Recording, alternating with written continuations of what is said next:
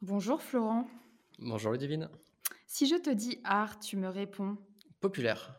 Si je te dis vivre, tu me réponds. Maintenant. Si je te dis travail, tu me réponds. Surtout du fun.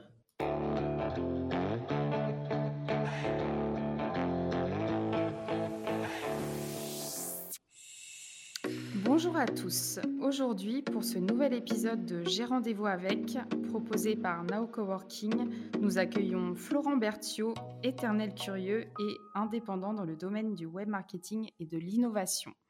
Rebonjour Florent. Rebonjour. Première petite question pour toi. Euh, peux-tu me dire ce qu'il s'est passé dans ta vie en 2018 En 2018, il s'est passé plein de trucs. Mais je pense savoir à quoi tu fais référence. Euh, c'est qu'en janvier 2018, bah, j'ai rejoint un peu l'aventure euh, No Coworking et, euh, et j'ai surtout en fait tout plaqué pour, euh, pour vivre la vie différemment en fait. C'est-à-dire différemment? Différemment dans le sens où je me suis dit qu'il était peut-être temps de, d'arrêter d'en parler, de le faire enfin, de passer complètement indépendant. D'arrêter d'être du coup celui qui dit qu'il va partir pour le, pour le faire et puis bah, de se lancer en fait, de devenir indé et, euh, et d'en profiter un peu plus. Donc quand je disais tout Et plaquer, c'était plaquer évidemment euh, la formule traditionnelle du CDI euh, bien établie et, et la sécurité d'emploi et puis, et puis tous les trucs qu'on a derrière. Enfin, juste de se dire, allez, je m'en vais et je tente autre chose. Et du coup, ça, ça suit un petit peu ma, ma prochaine question. Est-ce que tu peux te présenter en quelques mots et nous dire où tu en es professionnellement parlant aujourd'hui? Es-tu toujours indépendant? Alors, je suis toujours indépendant. Euh, j'ai eu plusieurs phases en fait depuis, euh, depuis mon arrivée là en 2018 dans le, dans le petit monde des entrepreneurs indépendants. Euh, il y a eu plusieurs phases où je me suis retrouvé des fois seul, mais beaucoup plus souvent accompagné. Et c'est un peu ce que je défends quand tu me disais, ce serait peut-être pas mal de te présenter, effectivement, ça serait plutôt cool. C'est qu'en fait, moi, l'indépendant, enfin l'indépendance du travail, elle se fait pas forcément en solitaire. C'est en tout cas un truc que je défends. C'est que me retrouver bosser tout seul, je trouve ça génial, mais bosser tout seul à plusieurs, je trouve ça encore mieux. Euh, ça fait toujours un peu bizarre du coup dit comme ça. Ça demande toujours une petite explication en plus.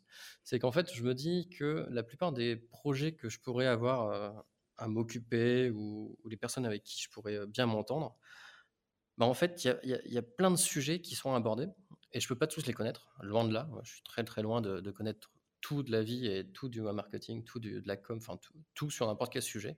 Je suis très loin d'être un expert. Je suis plutôt, euh, comme tu disais, un curieux. Et en fait, j'aime bien m'associer à d'autres curieux. Donc c'est ce que moi j'ai lancé. Donc j'ai lancé un truc, un collectif qui s'appelle les 3W, où je réalise la plupart du temps les prestations en solitaire. Mais euh, quand même, de plus en plus souvent, bah, je m'associe à d'autres personnes qui euh, aiment bien être tout seul, être indépendant, mais être indépendant à plusieurs. Donc un peu comme si on était une agence, mais sans euh, dire le mot, euh, le mot banni euh, de travailler avec une agence d'indépendants. Non, c'est pas du tout ça, c'est plutôt ce côté collectif un peu cool. Et surtout des gens qui se prennent un peu moins la tête que un peu moins de process, un peu moins de blabla, de bullshit, un petit peu plus de, de preuves en fait. C'est peut-être ça en fait que j'ai cherché et, et qui me plaît, c'est de me dire je suis indépendant pour aller chercher des preuves et montrer des preuves d'un travail fait et j'espère bien fait. Bon, j'ai encore euh, beaucoup trop parlé, tu, tu me connais. Il Euh, n'y a pas de souci. Tant que c'est intéressant, on va le garder. Mais, en euh, gros, euh, ce que je fais vraiment dans la vie, c'est en fait prendre des cafés. Alors c'était plus facile avant la Covid, mais bon maintenant j'arrive quand même à prendre des cafés, donc des fois en visio et quelques rares fois en vrai avec des gens avec des mesures de distance, de sécurité quand même et de, de respect de, bah, des normes de sécurité tout simplement. Et en fait, mon métier, c'est ça, c'est d'aller rencontrer des gens et entendre leurs problèmes. Donc, ça fait un petit côté Madame Irma, je vais essayer de découvrir un petit peu ce qui se passe, tout ça. Et en fait, pas trop trop, parce que la plupart du temps, dans le web, et dans le monde de la com sur Internet en général, on a tous les mêmes soucis de visibilité.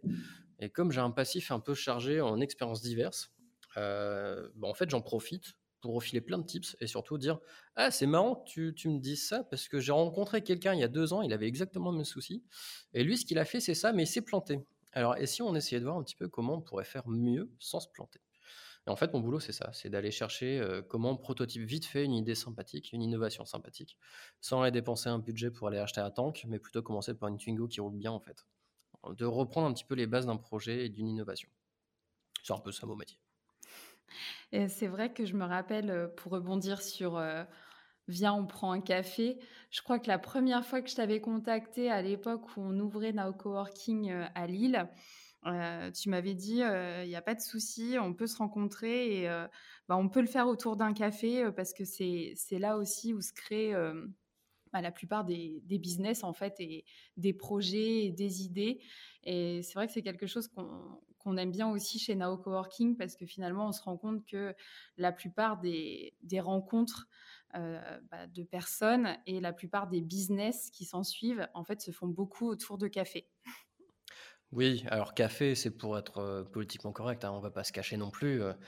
je pense que dans l'ensemble des coworking, il y a aussi parfois des fois la petite envie de l'apéro qui marche bien aussi. Autour de la bière, en même temps, on offre de la bière. À Lille, c'est vrai qu'on on a réussi à, avoir notre fameuse tireuse à bière qui fait notre fierté nationale. Mais t'inquiète pas, on en a une maintenant aussi à Lyon et à Marseille et bientôt à Bordeaux. Punaise, vous copiez toutes nos innovations. Eh bah oui, on n'a pas le choix parce que tous les coworkers nous ont réclamé. c'est que euh, c'est un très bon signe, c'est génial. Donc, ça veut dire que la prochaine fois, euh, avec l'ensemble des coworkers euh, qui sont présents chez No Coworking, on, va tous boire des bières en même temps, en visio ou en physique. On va se faire une grosse fête de la bière. Non, ça va être nickel. Ça Et très, du business. on va continuer du coup autour de ton travail quand même.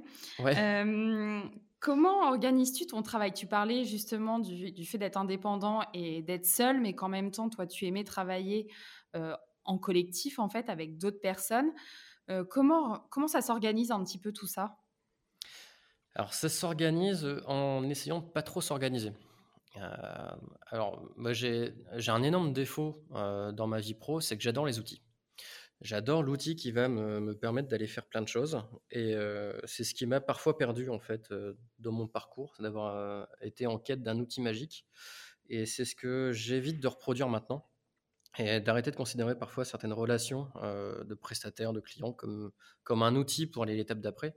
Et en fait, de, revenir à un truc un peu plus basique. Et quand tout à l'heure tu disais, on, a pris un café pour en discuter ensemble et puis pour voir un petit peu comment ça pourrait se passer, mais en fait, c'est la même chose. moi, mes collaborations se basent toujours sur un moment d'échange euh, alors en visio beaucoup plus maintenant, mais où on discute simplement et où on se prend un petit peu moins la tête, où on fait tomber un peu les casquettes. Euh, je suis un bouton à cinq pattes, je sais tout faire et, et j'ai j'ai 10 000 vies derrière moi. Je suis un pro LinkedIn, je me lève à 4 heures du matin, je, je lis trois livres et ensuite je fais une, séance de sport de 10 heures. Et puis, non, on oublie tout ça, on revient un petit peu plus naturel et ça se fait au fur et à mesure des rencontres.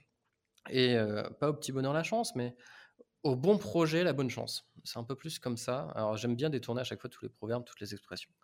Et c'est un petit peu dans ce sens-là où les personnes avec qui je travaille aujourd'hui, dans cette notion de collectif, elles n'ont rien signé. Hein.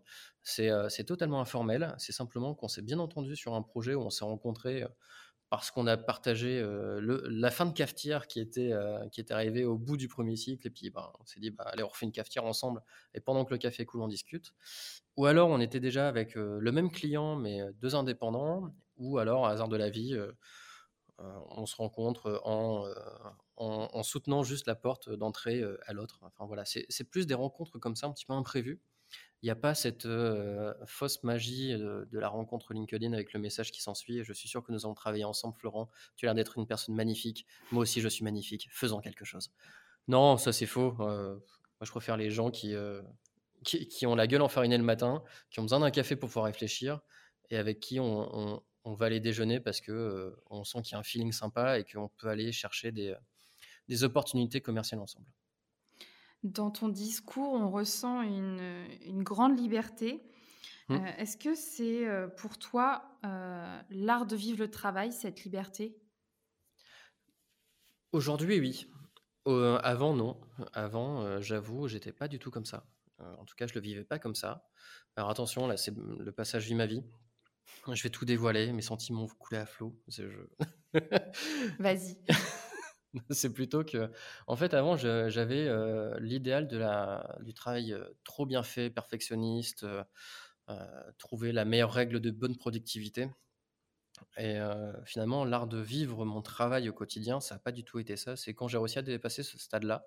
Alors, il a fallu que je me prenne pas mal de baffes hein, dans la figure, alors pas physiquement, mais, mais d'avoir des projets qui ratent parce que vouloir trop bien faire ou respecter des règles induites par des, concepts, des recommandations, des tu devrais, Et en fait, moi, aujourd'hui, comment je le vis, mon travail, et, le travail en général, c'est effectivement cette liberté qu'offre l'indépendance, mais aussi la prise de recul, qu'offre aussi ce passage par l'indépendance.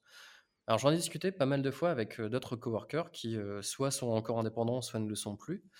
Et je pense qu'il y a cette étape indispensable dans la vie de celui qui veut devenir indépendant, qui l'est toujours, de merde, en fait, le boulot, c'est pas ça. Le boulot, c'est pas forcément respecter la règle induite du je, cherche toujours à accroître ma productivité. En fait, une fois qu'on a réussi à la dépasser, à mon sens, en tout cas, moi, c'est mon ressenti et celle des gens avec qui j'ai discuté, une fois qu'on a dépassé ça, on, retrouve un peu plus de plaisir à travailler. Et moi, ma liberté, c'est me redonner du plaisir et de la sécurité. Alors, ça paraît complètement fou dit comme ça, mais en devenant indépendant, en perdant la sécurité du contrat à durée déterminée, j'ai retrouvé de la stabilité dans mon travail. En tout cas, dans ma manière de l'approcher et de me l'approprier. J'ai arrêté de me prendre, me prendre la tête en me disant il faut que j'atteigne mes objectifs qu'on m'a fixés, il faut que j'atteigne euh, mon taux de reconnaissance. Euh, j'ai eu pendant très longtemps un problème de reconnaissance. En tout cas, je, voulais qu'on sache que le travail que je faisais était bien. Aujourd'hui, c'est pas que j'en ai plus rien à faire, mais c'est que plutôt j'ai la preuve que mon travail n'est pas un travail moche ou qui ne marche pas. C'est-à-dire que j'ai des gens qui reviennent me voir pour avoir un conseil ou prendre juste un café ou un nouveau projet. Et en fait, c'est devenu ma nouvelle bonne récompense et euh, j'ai transformé cette contrainte en un vrai art de vivre mon travail en ayant des gens qui reviennent me voir. Donc en fait, c'est comme ça que je l'ai un peu transformé et que j'ai retrouvé ma grande liberté. Effectivement, quand tu disais, on, le ressent, c'est aussi un discours que moi je défends. Je défends le fait qu'être entrepreneur, c'est pas forcément lancer une startup, c'est pas forcément lancer une boîte qui va terminer dans le 440, c'est surtout lancer quelque chose et dans le pire des cas, ça marche. je pense qu'on pourra peut-être dévier un moment là-dessus, mais si en même temps, en 2018, je suis arrivé chez Naka Working, c'est pour deux projets que je, menais en parallèle. Mon projet d'indépendant et l'autre projet sur lequel tu m'as un peu plus connu aussi, qui était Made in Lille, de lancer quelque chose. Donc j'étais entrepreneur sur deux, sur deux sujets, mais entrepreneur dans le sens, je tente quelque chose, je lance une idée, une innovation. Et pour moi, c'est vraiment ça, l'art de vivre le travail, c'est s'autoriser le fait de lancer des choses. C'est marrant parce que tu parlais de, d'insécurité, alors que finalement, quand souvent on est indépendant, on s'imagine que bah, c'est quelque chose qui, qui nous met un peu plus en insécurité, justement parce qu'on n'a pas cette sécurité du, du CDI, enfin un petit peu ce qu'on a tous à l'esprit du, du CDI, de la, la, société qui nous donne du travail avec qui on a des congés payés, une mutuelle, etc. Euh, toi, du coup, tu penses totalement euh, le contraire? Tu te trouves plus en sécurité en étant indépendant? Je me sens complètement en sécurité. Alors peut-être parce que j'ai beaucoup de bol et que, euh, ça s'est toujours bien passé. Ça se peut, hein mais je sens aussi qu'au fond de moi, je me sens... J'apprends je, la vie d'une façon un peu plus simple. et pour moi, c'est un prix... Enfin, c'est le résultat d'une réflexion et d'un engagement que je me suis que j'ai pris pour moi. Euh, le CDI, ça a toujours été quelque chose d'hyper sympa. Euh, la seule chose, c'est que je pense que, parce que ça, fait, ça a fait l'objet de certaines discussions familiales, je pense que là, du, en, quoi, en 15 années euh, à, travailler vraiment, à être sorti des études, un petit peu moins de 15 années, je pense que j'ai dû démissionner plus de fois que mes deux parents réunis. Et du coup, c'est un peu bizarre. Et euh, ils m'ont toujours dit, ouais, t'es es vachement dans l'insécurité, fais attention. Une fois que t'as un taf, garde-le, c'est bien. Et en fait, j'ai jamais cru à ce concept-là de euh, j'ai un employeur et je vais vivre ma vie avec l'employeur. Alors, ça m'a toujours fait chier. Alors, désolé, c'est pas très politiquement correct de le dire comme ça, mais ça m'a toujours emmerdé de me dire je vais vivre avec mon employeur. Euh, bah non, en fait, on n'est pas marié, on n'a pas, pas lancé quelque chose, on va bâtir quelque chose sur un, sur un temps donné, qui peut être plus ou moins long, mais je suis pas carriériste. Donc en fait, moi, ma sécurité, elle vient de là. Elle vient du fait de, de dépasser ce stade. Ma sécurité, c'est de me dire, je peux aussi choisir qui est mon employeur quand je le souhaite. Et ma sécurité aussi passe par euh, la récurrence de certains contrats que je peux avoir, euh, basés sur de la confiance ce que je me suis dit, euh, c'est que moi, mon besoin de sécurité doit être le même chez mes clients. Donc, je vais essayer d'induire ce même sentiment de sécurité pour éviter de les mettre en insécurité. que c'est con, hein, mais travailler avec un freelance, avec un indépendant, c'est aussi se mettre en position d'insécurité lorsqu'on est une boîte qui a un budget serré, encore plus en, période de pandémie. Et en fait, autant jouer carte sur table. Et euh, moi, c'est le problème que je trouve au CDI, bien généralement. C'est euh, on se cache derrière des avantages, mais assez peu devant ce qui nous fait vraiment peur. C'est ce côté, je vais rester avec quelqu'un pendant une période donnée et je n'ai pas vraiment le choix de l'orientation de ma carrière. Pour moi, ça manque un peu de transparence. Après, c'est un point de vue. Hein, je suis persuadé qu'il y en a plein qui iront défendre le CDI et je pense qu'un jour j'y reviendrai. Je reviendrai sur un CDI plus traditionnel. Soit que je me serais créé, soit que j'aurais rejoint pour une boîte que je trouverais sympa, avec des gens sympas qui, qui ont envie de me donner une place et puis moi de me défoncer pour eux. Aujourd'hui, moi je l'ai plus et je me sens plus en sécurité en me disant j'ai la liberté de choisir avec qui je travaille, pour qui je travaille et la façon dont je travaille. Et ça, c'est c'est l'un des trucs les plus indispensables que, dont j'ai besoin aujourd'hui. Alors c'est pénalisant, euh, parce que tu n'es pas sans savoir que j'ai enfin passé le cap de la maturité euh, sociétale, j'ai enfin passé à l'acte d'achat pour une maison. Je, suis enfin un adulte, ça y est, c'est passé. Ça y est. Félicitations. voilà, donc j'ai mis du temps, mais, euh, mais il fallait que je le fasse maintenant, puisqu'en fait, on a un certain nombre de règles qui sont établies par rapport à des, des façons de travailler qui ne sont plus les mêmes aujourd'hui. Si on regarde, le télétravail aujourd'hui, c'est devenu une norme. En une petite année, on est passé du jamais tu ne télétravailleras pour moi dans mon entreprise, tu es toujours à ton poste, à aujourd'hui, bah, le télétravail, non, non, restez tous chez vous, il faut qu'on soit tous responsables. Donc en une petite année, on a réussi à, chambouler ce domaine du télétravail. Moi, ça fait plus de dix ans que je milite pour que, allez, quelques jours par semaine ou par mois, les gens puissent travailler de où ils veulent, que ce soit chez eux ou dans un espace de travail partagé. Et je pense qu'on est en train d'arriver sur une réflexion aussi sur, euh, sur ce contrat à durée indéterminée. Quand on regarde en un an le nombre de nouvelles structures qui sont créées, c'est absolument incroyable. Il y a, alors, j'ai plus les chiffres en tête malheureusement. Et de toute façon, le, temps que je, les dise et que le podcast sorte, ça, aura encore changé radicalement. Mais on n'a jamais eu autant de création d'entreprises depuis plusieurs années. Et je, et trouve ça euh, juste ahurissant de me dire c'est génial. Les gens sont dans une position où on ne sait pas ce que le monde va devenir demain eh ben, ils ont, ils ont la force de se dire allez, on y va, on crée quelque chose quand même. C'est peut-être le moment ou jamais. Et je trouve ça génial, cette liberté qu'on commence à avoir aussi avec le sacro-saint contrat façon CDI, CDD. Quoi. Je vais rebondir sur ce que tu as dit. tu dis que voilà, tout ça, ça te fait un petit peu chier. Mais Excuse-moi de lancer ça, mais depuis que je te connais en 2018, donc ça va faire trois ans, il me semble que je t'ai connu en CDI quand même. Ouais, tu m'as connu en CDI. tu m'as connu en CDI, mais sous un format qui était des fois un peu particulier. Donc, c'est-à-dire que euh, c'est pareil, c'est des rencontres, euh, des rencontres de personnes que, qui sont faites autour de café, comme d'habitude. Et au lieu de voir ça sous forme de mission, euh, pour lesquels on prend un freelance généralement pendant, pendant, un mois, deux mois, six mois. On a plus vu ça sur une relation beaucoup plus forte euh, de, CDI qui rassurait les deux parties. Donc euh, en fait, c'est de détourner un peu son usage. Moi, j'ai deux casquettes hein, que j'aime bien défendre. C'est que de un, je suis un très bon fainéant. J'adore être fainéant. C'est trouver les moyens de faire le, le, le, mieux en me dépensant le moins possible. Donc de travailler au final plus intelligemment. Et ensuite, j'adore ma casquette de hacker, donc de pirater un petit peu pour détourner des usages premiers. Et le CDI, en fait, c'est un contrat qui est plutôt sympa pour l'employeur et pour l'employé. Pour l'employé, côté sécurité, effectivement. Mais c'est aussi une relation de confiance qui s'installe beaucoup plus vite que euh, bah, je te prends à l'essai pendant trois mois en tant que freelance. Avec, euh, avec le CDI, on a aussi la possibilité de, de changer un petit peu la, la façon de le voir, en tout cas de voir le travail de l'un par rapport à l'autre ça permet d'éviter juste ce statut de prestataire et client. Une, ça peut être aussi une relation un peu plus forte. Et c'est ce qui s'est passé en fait dans l'expérience dont tu me parles, c'est cette période de confiance qui a été beaucoup plus forte et qui arrivait au bout d'un moment à une fin de mission, une fin de, une fin de cycle. C'est pas le CDI traditionnel. D'accord. Est-ce que tu as eu quand même plusieurs vies, d'après ce que tu me dis, dans, dans une seule vie. Et elle n'est pas finie, cette vie-là. Créateur de contenu, fondateur de blog, salarié, du coup, quand même, avec CDI, freelance.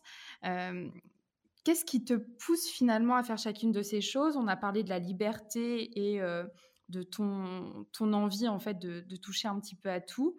Mais vraiment au fond de toi, qu'est-ce qui te pousse à faire tout ça?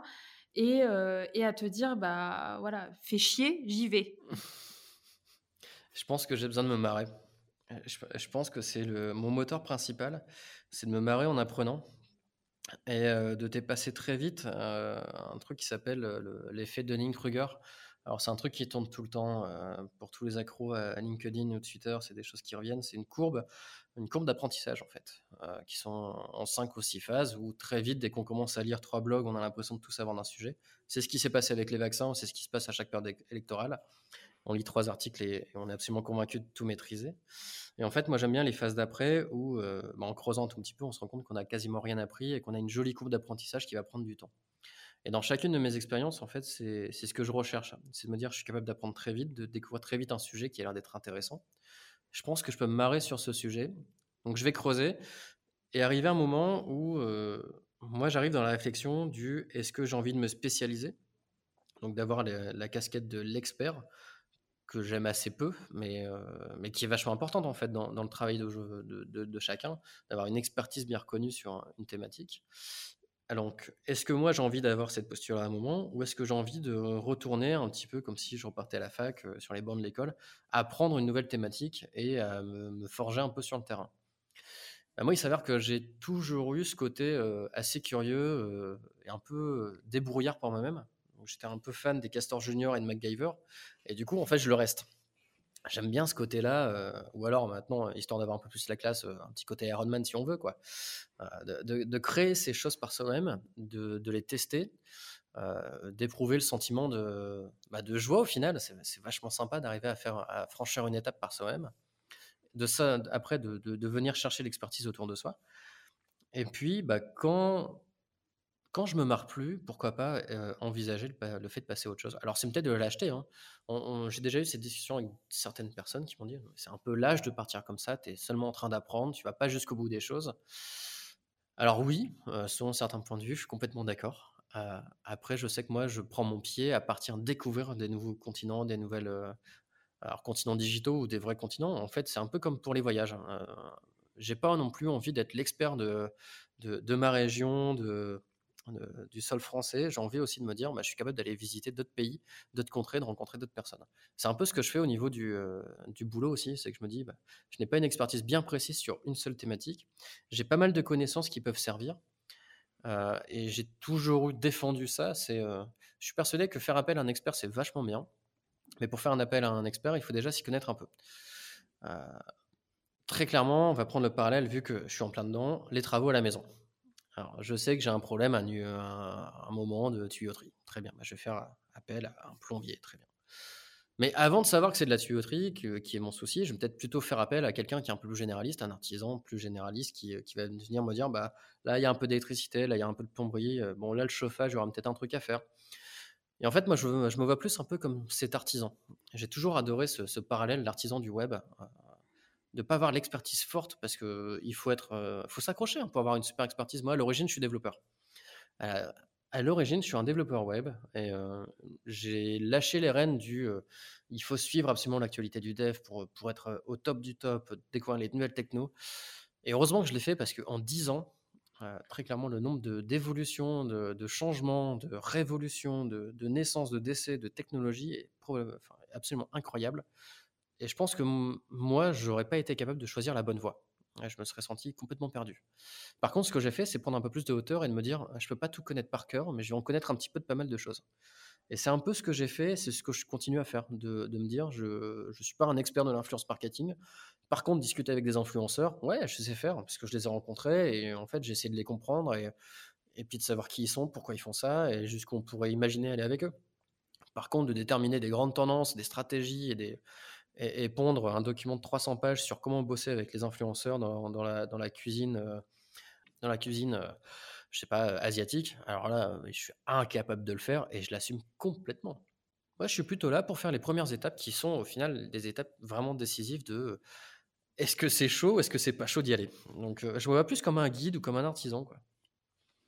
Donc pour toi, c'est un petit peu ce que tu me disais au début quand je t'ai posé la question, si je te dis travail, tu me réponds et tu m'as dit fun. Donc finalement, c'est vraiment ça en fait. C'est vraiment prendre du plaisir dans tout ce que tu fais et du moment où tu, tu ne ressens plus plaisir, bah tu, tu passes à autre chose et tu vas te chercher ailleurs. C'est exactement ça. Il faut pas oublier que le web a été créé euh, vraiment et démocratisé au début des années 90 et que bah, c'est pas si loin que ça. Euh, voilà, en 30 petites années, on, a révolutionné la façon de communiquer ensemble. Ah, si on se baladait à nouveau sur les terrasses euh, de, de bars ou de cafés, on verrait un nombre incroyable d'iPhone, d'Android, de, de, téléphones de tous les sens, avec des gens qui s'en servent de plein de façons différentes. Et en fait, chaque jour, on crée des nouveaux métiers et des nouvelles plateformes de communication. Et moi, ce qui m'a toujours intéressé, c'est comment on fait pour faire transiter une information d'un point A à un point B, tout en se marrant, en n'ayant pas de contraintes. Enfin, la, friction, c'est ce que j'essaie de, repousser au maximum. Et dans, nos métiers, de, prendre de, prendre la parole et de dire, bah, ça, on peut l'imaginer comme ci, comme ça et comme ça. Ce rôle de conseil et d'écoute. En fait, aujourd'hui, en 30 petites années, on l'a complètement révolutionné. et chaque jour, on a des nouvelles surprises moi, je trouve ça génial. du coup, ça me fait marrer de me dire, tiens, c'est marrant, ce que j'ai sorti hier à un client, bah, c'est en fait complètement faux aujourd'hui. Parce que Google a changé ses règles, parce que Facebook a, supprimé une fonctionnalité, parce qu'Instagram a copié TikTok à nouveau, parce que, enfin, tous les jours, tout notre monde numérique peut changer. Si on est trop sérieux sur, sur, toutes, ces, sur toutes ces positions, très clairement, au bout d'un moment, on va se faire bouffer par l'évolution et on s'en sortira pas. C'est un peu ce que j'ai défendu et qui, m'a bien fait marrer il y a, bah, c'était à peine hier. hier sur Twitter, parce que j'adore Twitter. En fait, j'adore discuter avec les gens et Twitter, c'est une des plateformes que je préfère. Donc, comme tu le disais, moi, je suis aussi un, vieux blogueur. Ça fait longtemps que je prends la parole sur le web à écrire des articles. Et Twitter, ça reste quand même ma plateforme préférée d'échange rapide. Et hier, je publiais un truc qui m'a vraiment fait penser au fait qu'il faut que ça soit fun, qu'il faut quand même se marrer dans le travail et que notre vision du travail a changé c'est euh, au 31 mars, on a la CNIL qui sera enfin plus, euh, rigide sur, euh, sur la recommandation concernant le RGPD. Et c'est vachement bien. Et en fait, moi, depuis, depuis 10 ans, je me bats avec certains clients pour savoir ce qu'ils font vraiment des données qu'ils collectent. Pendant un moment, je travaillais dans le social gaming.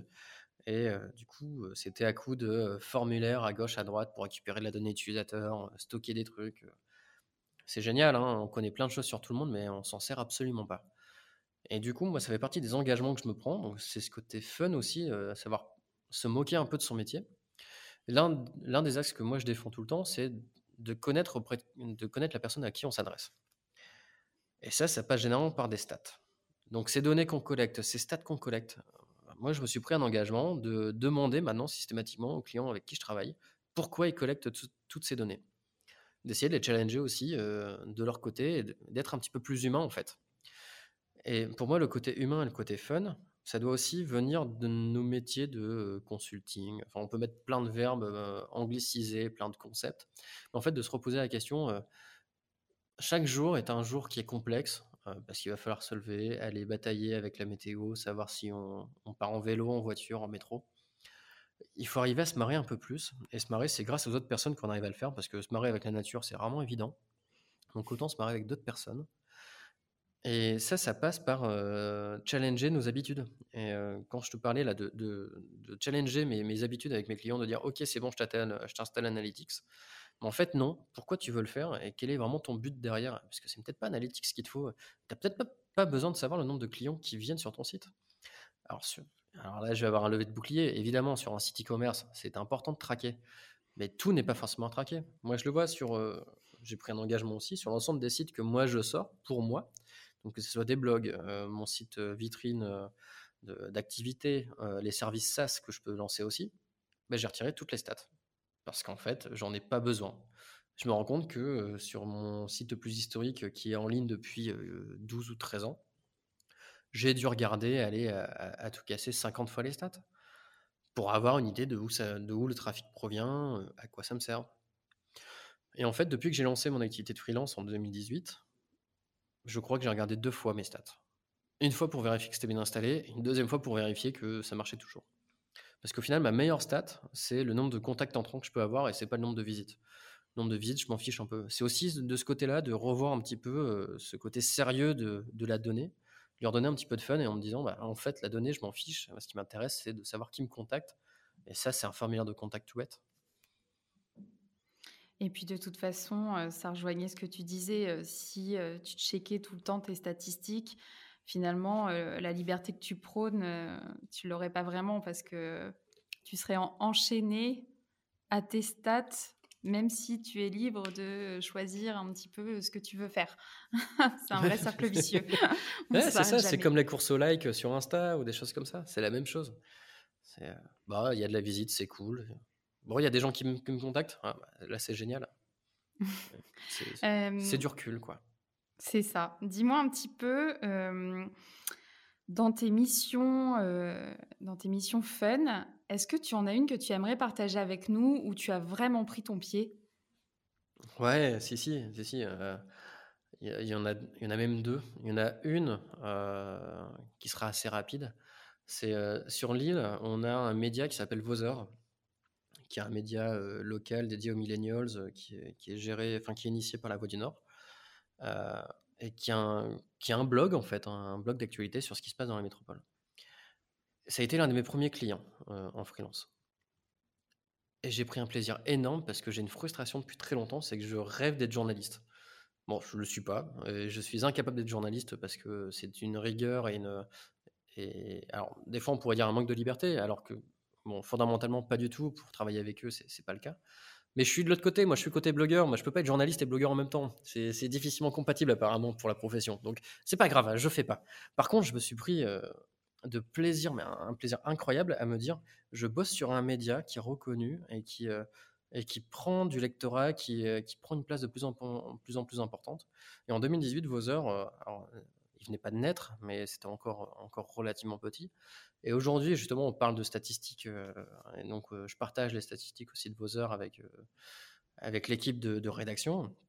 Et on se rend compte que, on a fait x3, x4, x5 par certains moments, et c'est une joie incroyable de me dire, moi j'étais là, au départ pour filer un coup de pouce, et puis merde, ça a pris et c'est génial, c'est incroyable d'avoir cet effet-là et l'autre exemple que j'aimerais bien donner, heu, c'est peut-être celui que tu avais en tête, c'était, heu, alors il y en a 2, il y a soit, heu, Made in Lille, soit We Are Jaune. Tu en avais un des 2 en tête peut-être?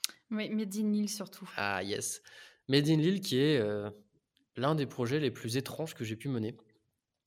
Étrange parce que étrange parce qu'à la base, c'est un fichier Excel et bon, faut savoir que j'adore Excel, j'ai toujours détesté les maths, mais du coup, maintenant, j'adore les maths parce que j'adore Excel. Et au tout départ, moi, je m'étais fait un petit annuaire, un petit CRM avec Excel, de des influenceurs que je rencontrais.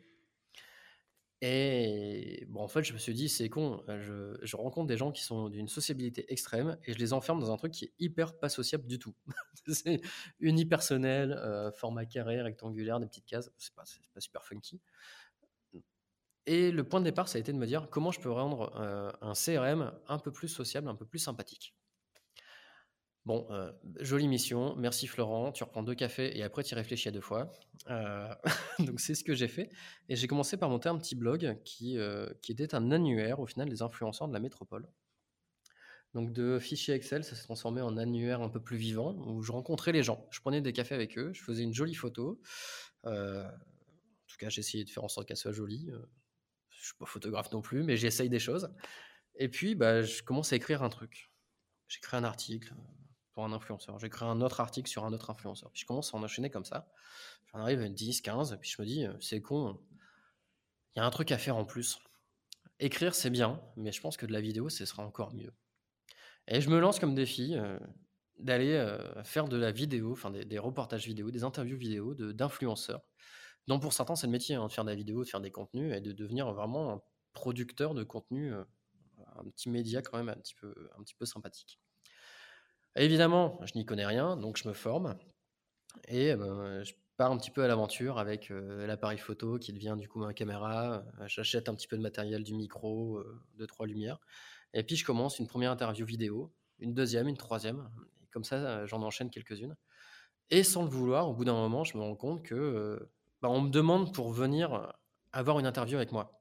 Je trouve ça complètement dingue de partir d'un fichier Excel où j'avais du mal à récupérer des informations concernant les personnes à finalement, bah, je suis sollicité pour faire des interviews vidéo. Donc toute cette aventure, elle a pris évidemment du temps.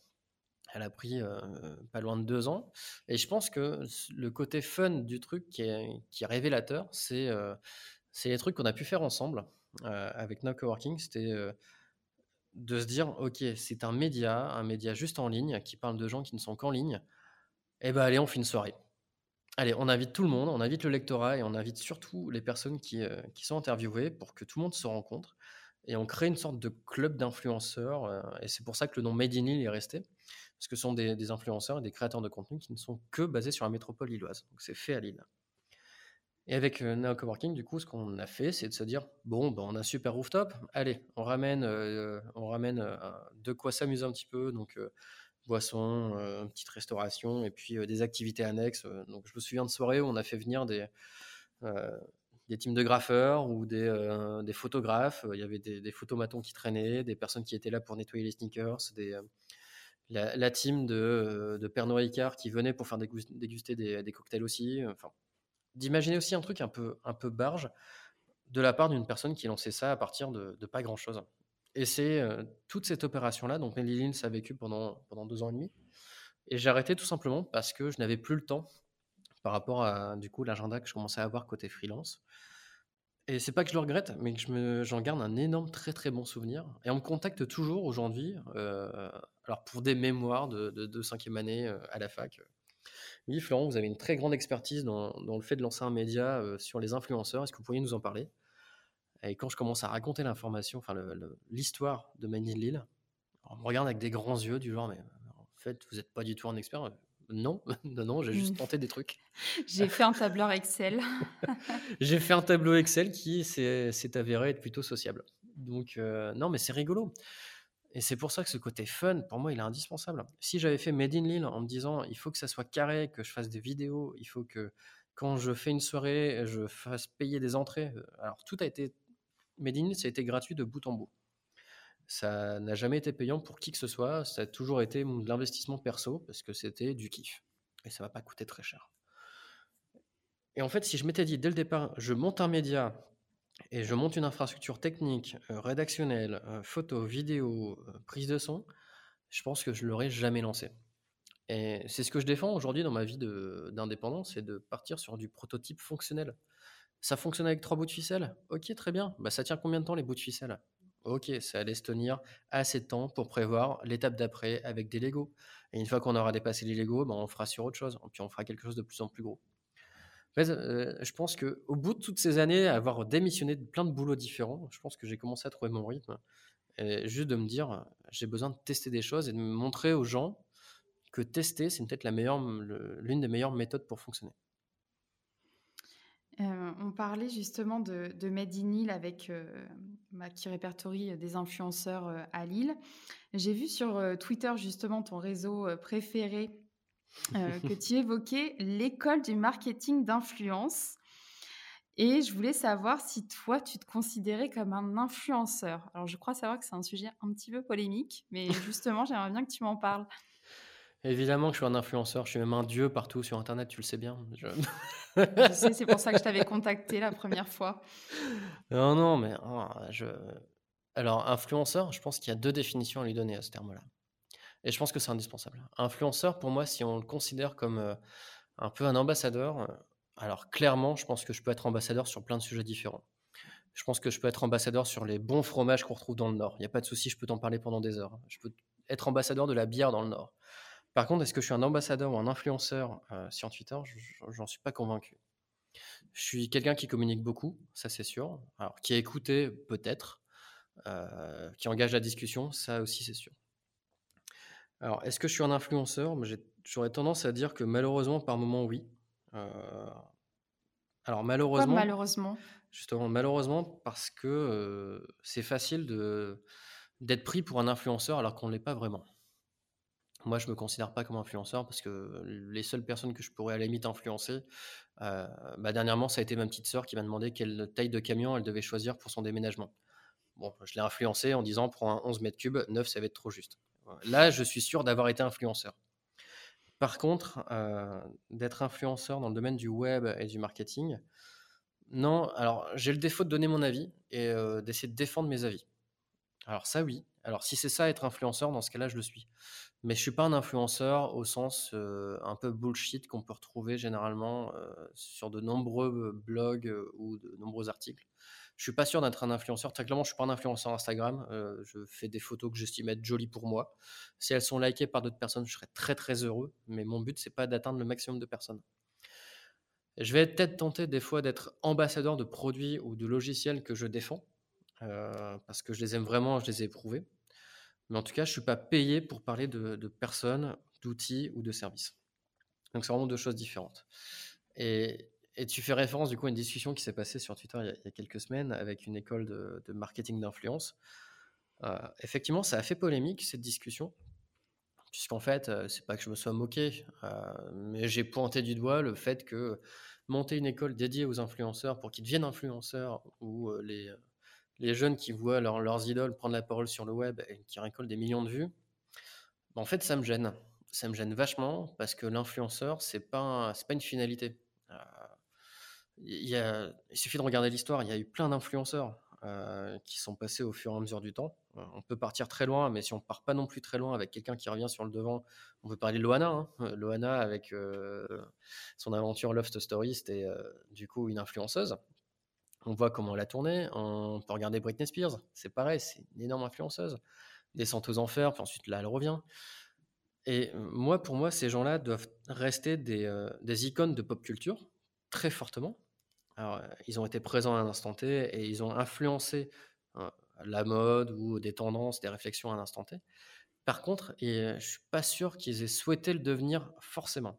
C'était pas forcément une démarche marketing. Et le problème des, des, écoles ou des programmes qui se montent pour devenir un influenceur, c'est que putain, apprenez déjà les bases de savoir comment on dit bonjour à quelqu'un avant, avant de leur dire allez choper du like. Moi, le nombre de fois où j'interviens en université ou où je pense qu'on peut enterrer, euh, déterrer, réenterrer et déterrer Voltaire avec son projet Voltaire euh, qu'on a dans, dans la plupart des facs euh, aujourd'hui, pour essayer d'analyser le niveau de français et d'orthographe et de grammaire de certains étudiants. C'est une aberration. C'est très très dur en fait de, de se dire je vais devenir influenceur, mais je ne sais toujours pas écrire le verbe être ou le verbe savoir et je vais les confondre tous les deux. En tout cas, pas lorsqu'on arrive sur des niveaux Bac plus 3, Bac plus 4, Bac plus 5, et qu'on va prendre la parole. Il y a des niches pour tout, il y a des influenceurs pour tout. Par contre, de reprendre des bases en communication et en marketing, faire un parcours généraliste pour le coup avant, puis se spécialiser ensuite en influence marketing. Mais clairement, ça c'est complètement logique et, et, ça se justifie. Ça se justifie par du test, par de l'apprentissage et par du. Par aller, on, fait quelque chose. Par contre, de base, dire euh, c'est bon, je vais être influenceur, c'est un nouveau métier. Il faut pas oublier que c'est un métier. Euh, un influenceur qui n'a jamais mis les, pieds dans les stats, donc si euh, il sait pas euh, déjà analyser un minimum son aura et sa capacité à toucher des gens, ça va être compliqué. S'il a jamais mis les pieds côté entrepreneurial, parce qu'à un moment, il faut quand même déclarer ses revenus. Hein, un entrepreneur, ça reste quelqu'un qui déclare des bénéfices, enfin son chiffre d'affaires et ensuite ses dépenses. L'influenceur, c'est la même chose un influenceur qui a 1000 abonnés, euh, oui, très bien. Mais à partir du moment où il va commencer à vraiment devenir l'influenceur euh, euh, homme sandwich ou femme sandwich, en tout cas, qui va faire aussi office de support de publicité, il y a cet aspect aussi monétaire qui est à prendre en compte. Et se focaliser uniquement sur comment faire des jolies photos et bien Photoshop, c'est magique, ouais, ça me gêne. Et je cherche pas à polémiquer là-dessus, je cherche juste à donner un avis de quelqu'un qui, euh, qui a juste peur qu'on se trompe de combat. C'est plus dans ce sens-là. Je savais que c'est un sujet qui, te qui allait te faire réagir en tout cas. Donc je suis bien contente d'avoir posé la question. Euh, un autre sujet, pas très très fun, mais 2020-2021 oblige. On va être obligé de parler un petit peu de crise sanitaire. Mmh euh, est-ce que ça a eu un, impact pour, enfin, sur toi, sur ta vision des choses? Et sur ton avenir professionnel Ouais, ça, a été source de pas mal de, de réflexions. ça a été source de réflexions et de, de, tests. De tests pour savoir un petit peu comment moi je le vivais réellement. Parce que j'ai un gros souci avec mon corps, avec mon esprit. c'est que des fois on n'est pas très bien aligné et que mon stress, je l'absorbe énormément malheureusement, euh, mon stress me provoque des énormes douleurs dans le dos et euh, je me suis retrouvé avec euh, deux lumbago l'année dernière, dû uniquement à du, stress parce que je m'étais pas réaligné un petit peu sur ce que je souhaitais faire et comment je souhaitais le faire. Alors pour ceux qui ne sont jamais passés par la case du limbago, rassurez-vous, un jour ça peut arriver et vous apprendrez tout comme moi que rester allongé sans pouvoir bouger du tout pendant 72 heures, eh ben ça fait réfléchir. oh, c'est chiant parce que j'ai eu un mal, mais comme jamais euh, à en pleurer de, douleur, mais ça m'a permis d'être un peu plus rassuré sur ce que je souhaitais devenir comme individu. Pas uniquement en tant que professionnel, aussi comme individu. Et du coup, cette crise sanitaire m'a permis de me rendre compte que j'avais besoin d'un endroit pour travailler euh, qui soit l'endroit où je bosse. Donc le télétravail, moi j'y crois à 100%. Mais pas dans le salon, pas posé euh, avec les pieds sur le tabouret et euh, affalé dans le canapé. Non, pas du tout. Mais plutôt dans une pièce qui soit dédiée au, boulot et me dire, ben voilà, lorsque je travaille, je sais que je suis posé à un endroit, que je peux naviguer dans d'autres pièces si je veux, mais je sais que la pièce qui s'appelle bureau est réservée au travail professionnel. Et après, je peux naviguer de, pièce en pièce pour aller chercher l'inspiration. Donc ça, c'était une des premières réflexions. Et l'autre réflexion qui a été que euh, bah, cette crise sanitaire, en fait, m'a apporté énormément de bien au niveau professionnel, parce que je pense qu'il y a eu un regain de confiance auprès des, indépendants, et un regain d'opportunité aussi pour les indépendants. En tout cas, c'est comme ça que je l'ai vécu, et les indépendants avec qui je bosse l'ont vécu aussi comme ça c'est que ça a été plus simple financièrement de faire appel à des free que, malheureusement l'embauche. Alors pour nous, ça tombait bien, on avait le bon statut et parfois les bonnes compétences, mais je me dis que du coup, c'est un vrai bouleversement du marché du travail. Ça m'inquiète des fois pour bah, d'autres amis, connaissances qui, sont plutôt sur des formats traditionnels. Mais en tout cas, pour moi, ça a été bénéfique dans le sens où bah, j'ai jamais eu autant de boulot que durant cette période de crise sanitaire. Donc, Malheureusement, il y a eu cette crise et euh, malheureusement, elle est toujours présente. Par contre, au niveau du, boulot, ça a été très intéressant aussi d'appréhender ça de manière complètement différente. Où moi, j'ai ressenti un vrai besoin de la part d'entreprise de se remettre en question sur les manières de fonctionner. C'était celle que j'avais principalement en face de moi. C'était la réflexion première, c'est tu as l'habitude de bosser à distance avec des gens différents. Euh, nous, on a envie de passer le cap parce que là, on n'a pas le choix. Euh, est-ce que tu peux nous en dire plus? Est-ce que tu peux nous accompagner ou nous expliquer comment ça marche? Et j'ai trouvé que c'était génial parce que ça fait je ne sais pas combien d'années que euh, globalement les freelances militent pour avoir un meilleur statut, une meilleure reconnaissance de leur façon de travailler et de la qualité de leur travail. Et j'ai l'impression que euh, depuis euh, mars de l'année dernière, on commence à avoir un petit peu de la reconnaissance par rapport au monde du free. Et je trouve ça hyper intéressant. Après, de façon très personnelle, moi, ça a changé aussi, bah, comme je te disais tout à l'heure, l'acte d'achat d'une maison, de, changer aussi de, mode de vie. Euh, je me suis pris de passion pour, pour le fait de, travailler bois, par exemple, donc de aussi concilier le, mon boulot hyper numérique avec la, réalité de bah, j'ai envie de faire des choses à la maison et c'est très physique. Tu parlais d'artisanat tout à l'heure, hein, ça se rejoint. C'est exactement ça. Et je me suis découvert vraiment une passion incroyable de me dire, mais c'était sous mes yeux pendant tout ce temps-là. Et il a fallu, malheureusement fallu qu'il y ait un virus qui, qui, qui, vienne emmerder le monde pour que je le découvre vraiment. Et en fait, j'essaie de le prendre du côté positif maintenant, de me dire, mais c'est super, tu as eu plus de temps, tu as eu l'occasion de, t'y mettre parce que bah, dans tous les cas, tes étagères, fallait les monter toi-même. Hein, puis comme c'est du sur-mesure, bah, vas-y, lance-toi. Et en fait, moi, ça m'a permis de me dire, mince, je suis pas uniquement bon à apprendre des choses derrière un écran, je suis aussi bon pour apprendre des choses dans la vie réelle. Et je trouve ça incroyablement génial aussi de me dire, euh, bah, grâce à cette pandémie, on peut retrouver des choses plus naturelles. Et c'est ce que je vois passer partout. Il y a plein de documentaires hyper intéressants qui, sont dispo maintenant sur Netflix, sur Amazon Prime, sur YouTube, où des gens qui avaient l'impression de faire un, boulot hyper répétitif, pas très intéressant, ou qui ne leur correspondait plus, ont su saisir l'opportunité de, dire, bah, en fait, aujourd'hui, je peux plus exercer mon métier, je vais faire autre chose. Et bah, je vais peut-être essayer de me retrouver une nouvelle passion. Et quand on arrive à faire cette transition-là, je trouve ça, incroyablement positif et, plein, de, bienveillance, plein de, d'espoir aussi. Alors, on va va pas se mentir non plus, hein, ça a apporté aussi son lot de, décès, de situations hyper délicates, de chômage, de perte d'emploi, de création de, vrais problèmes sociétaux. Mais dans, c'est, ce que j'essaie toujours de, dire à chacune des personnes avec qui je bosse ou avec qui je discute, c'est qu'il y a toujours deux versions d'une histoire. il y a toujours plusieurs interlocuteurs et dans une même histoire, on peut avoir deux points de vue totalement différents. Et moi, j'essaie toujours d'avoir ces deux points de vue. Quand on dit que quelque chose est génial, j'essaie de trouver les, points faibles. Et quand on dit que quelque chose est complètement naze, de trouver les points positifs pour, le retrouver. Et là, depuis un an, un an et demi, euh, bah, en fait, il y a beaucoup de positifs qui se passent, même si on accentue énormément le négatif. Alors, il faut y penser, hein. mais le négatif, dans tous les cas, on ne peut pas le changer du jour au lendemain. Le positif, on peut y arriver peut décider de, changer ses habitudes, euh, de, faire un détour euh, par deux rues un peu plus loin, histoire de marcher euh, ces 10 000 pas par jour réellement. Ça, ça a un impact immédiat. Par contre, de changer le négatif qui impacte le monde entier, très clairement, on va mettre beaucoup plus de temps. Donc non, moi, c'était aussi de me recentrer un peu sur moi, les actions que je pouvais faire à mon niveau, pour moi et mon cercle proche. Comment je pouvais changer les choses à petite échelle et c'est ce que ça m'a appris, en fait, de, revoir les choses à mon échelle et pas chercher forcément à atteindre le plus de monde possible. Et aujourd'hui, quels sont tes projets, du coup, surtout professionnellement parlant?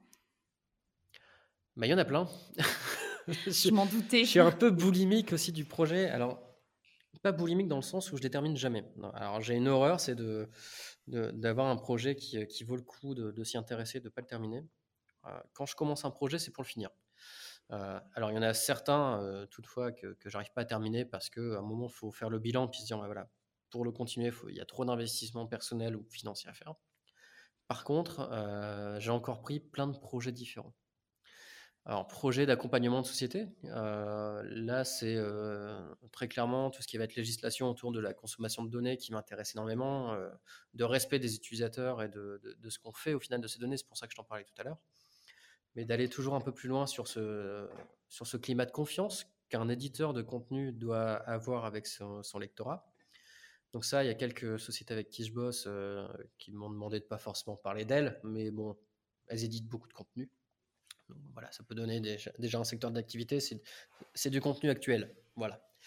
Euh, ensuite, mes, autres projets, ça va être de, bah, en fait, de revenir un peu aux médias, euh, mais à la production de médias.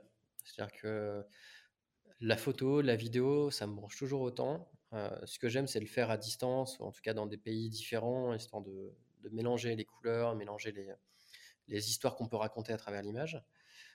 Et bah, avec la pandémie qui, euh, tourne encore, je me dis, pourquoi pas tenter le fait d'aller bah, d'aller chercher des gens qui sont pas forcément dans la même ville, qui sont d'autres villes, peut-être d'autres pays, et de les faire parler sur ce qu'ils vivent au niveau professionnel, parce que c'est un truc que j'ai pas encore fait.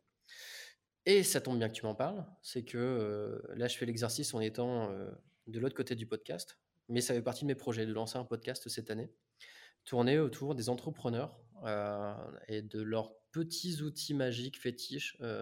en gros, comment ils font pour vivre au quotidien, pour survivre à la journée qui vient de se passer.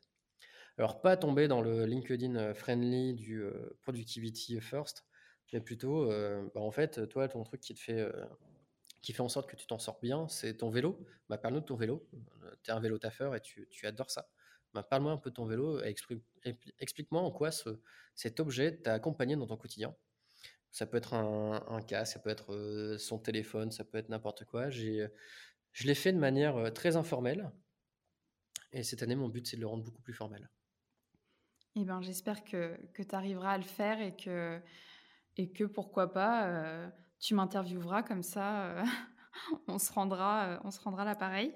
Donc tu pourras déjà réfléchir à ton outil magique, au petit truc qui fait que ta journée se passe bien. J'ai déjà des petites idées. Nous arrivons du coup à la fin de, de ce podcast, de ce podcast, pardon. Mais j'ai une dernière petite question pour toi. Est-ce que tu peux nous partager l'expérience professionnelle qui a le plus enrichi ta vie personnelle? Oula C'est une question piège. Ah, parce que tu as déjà une idée de réponse Non, du tout. c'est parce qu'à chaque fois, les gens bloquent sur cette question parce que euh, on parle souvent de, euh, de ce que le personnel t'apporte dans le professionnel, mais on parle rarement de ce que finalement le professionnel peut aussi t'apporter dans ta vie personnelle. Ouais. Euh, si, alors il y, en a plusieurs. Il y, a beaucoup de petites choses qui, qui, qui m'ont marqué et qui, qui ont une influence au quotidien. alors, il y, en a deux. une qui est très actuelle et l'autre qui est beaucoup plus ancienne. Alors, si tu m'autorises à, en dire deux plutôt qu'une seule. Oui, oui. Pour être cool. alors, il y en a. La, première, la plus ancienne, ça devait être il y, a, il y a 14 ans ou 15 ans. J'avais un, groupe de musique à l'époque, euh, donc euh, maintenant il faut m'imaginer avec euh, encore plus de cheveux sur la tête, encore plus fouillis, un jean un peu baggy, une guitare entre les mains, à essayer de, devenir une rockstar. Bon, spoiler, ça m'a pas marché, hein, très clairement. Je ne suis pas une rockstar aujourd'hui, je ne suis pas sur scène tous les jours. Par contre, pendant un moment, j'étais sur scène très fréquemment. Et avec le groupe que j'avais à l'époque, on a été repéré par Universal et on devait signer avec Universal justement pour aller faire une tournée euh, dans, plusieurs pays et enregistrer du coup un, mini-album. Donc c'était euh, un truc assez génial, incroyable, euh, phénoménal. Et il s'avère que je me suis fait planter par le groupe quelques, quelques jours ou une semaine ou deux avant signature de ce contrat-là. Donc c'est un peu négatif, sauf qu'à ce moment-là, c'était quasiment mon, mon, projet professionnel qui se dessinait. Donc c'était juste avant de devenir un boulot, vraiment de devenir ce côté artiste, euh, euh, créateur de, chansons, d'environnement sonore, tout ce qu'on veut. En fait, je me suis fait planter parce que euh, je n'ai pas fait assez attention aux petits détails, aux petites choses. Et aujourd'hui, je prends beaucoup de temps dans ma vie perso à analyser les petites choses qui se passent au quotidien, surtout dans les relations entre les individus. je fais beaucoup plus attention, du coup, aux relations que je peux avoir avec mes amis ou avec mon cercle familial, à laisser moins passer les petites choses qui, euh, qui sont signes de euh, soit de problèmes ou euh, de grandes envies. en gros, j'ai plus envie de me laisser dépasser par une excitation d'un sujet pro et de délaisser mon, mon, aspect familial personnel. Ça, c'est le premier. Qui, a été une bonne claque, hein, parce que très clairement, ça faisait partie de mes, mes petits rêves d'imaginer un peu. alors, j'étais pas très bon, hein, mais, mais ce qu'on faisait, ça plaisait. Et le deuxième, du coup, c'était il y a un an. Euh, il y a un an, c'était euh, du coup en avril, si je ne dis pas de bêtises. À l'époque où j'ai sorti un site qui s'appelait 100 euh, km.space, puisqu'on avait le droit de se déplacer à 100 km autour du domicile. Et comme j'avais aucune idée de comment ça allait se passer, bah, j'ai créé un petit outil en ligne, une petite carte, on rentre son adresse, ça génère une Google Map et puis ça pose un cercle de 100 km. il s'avère que ça a eu un succès dingue euh, en un mois, c'est plus de, plus de 5 ou 6 millions de requêtes, j'ai plus les chiffres en tête, mais tout, tout, est présent sur le site si vous avez envie d'aller voir un petit peu. Je raconte toutes les étapes du, de la création et puis de la maintenance. Euh, c'était un truc assez dingue, donc c'était purement euh, pour m'amuser. Donc c'est mon côté pro du développeur qui est revenu un petit peu sur le tapis. j'ai pas marketé, il y a eu zéro budget. Enfin, c'est un truc totalement gratuit. Et il s'avère que j'ai rencontré, grâce à ça, les équipes de Google euh, France euh, pour discuter de ce projet-là. Ils m'ont soutenu euh, financièrement pour que bah, ça me coûte 0 euros puisque c'était d'utilité publique. Et puis ça rentrait dans leur politique de, mise en avant de projets pour le bien du web en général. Et en fait, ce, truc-là, ce projet-là, c'est un projet qui finalement est devenu un projet pro parce que c'était signé de mon nom, donc on voyait que j'étais freelance, que je faisais du dev, que je montais des sites web, que, j'accompagnais des boîtes. Ce projet-là a grimpé en popularité, en visite et en, coût, mine de rien, puisque chaque appel à une carte, au final, c'est un droit d'entrée qu'on doit payer, ce qui est complètement logique. Hein. On utilise des services et du coup, on doit, faire en sorte de, rétribuer ceux qui, euh, qui maintiennent le service. Et en gros, c'est monté en flèche très très vite et mes garde-fous, ça a été tout simplement de, savoir m'écouter un peu plus et de me poser vraiment des, objectifs que s'ils sont atteints, enfin des buts et surtout des limites, et de faire attention à ne jamais dépasser les limites. parce que j'ai eu beaucoup de, beaucoup de stress à ce moment-là quand on t'appelle dans l'après-midi, qu'on te dit bon bah tu seras sur BFM ce soir, après tu seras sur LCI dimanche, tu as une interview dans une heure, ça, fait un peu bizarre. En tout cas, j'ai pas du tout l'habitude. Je suis pas quelqu'un qui, a l'habitude d'être sollicité autant. Et en fait, ça m'a vachement servi pour, euh, pour alimenter mon côté, euh, des fois un peu trop expansif, côté perso, où j'essaie de partir trop vite dans, dans, plein de sujets différents, d'aller euh, prendre des décisions très rapides. ok, on part, on part en Nouvelle-Zélande Ok, très bien, bon, bah, j'ai pris des billets. Ah non, non, mais c'était juste un projet, il fallait juste imaginer. Ah bah non, j'ai déjà pris les billets. Moi, j'ai tendance à partir très vite. Donc, c'est de me poser aussi plus de limites et ça m'a servi à ça, de me dire, euh, fais attention, ça peut partir très très loin très vite et des fois, tu ne pourras plus maîtriser. du coup, ça m'a servi aussi parce que dans les relations humaines, il n'y a, rien qui me fait plus peur que de perdre le contact avec euh, euh, certaines personnes et de perdre pied aussi dans les relations, de, vouloir aller trop vite, des fois peut-être faire trop confiance ou des fois pas assez confiance et de, mieux écouter aussi les rapports entre individus. Eh ben merci Florence. Si j'avais su, euh, je t'aurais demandé de venir avec ta guitare pour que tu nous fasses euh, un petit morceau pour la fin de ce podcast. En tout cas, merci beaucoup pour, euh, pour cet échange. merci à tous de nous avoir écoutés et je vous dis à très bientôt pour un nouvel épisode de J'ai rendez-vous avec.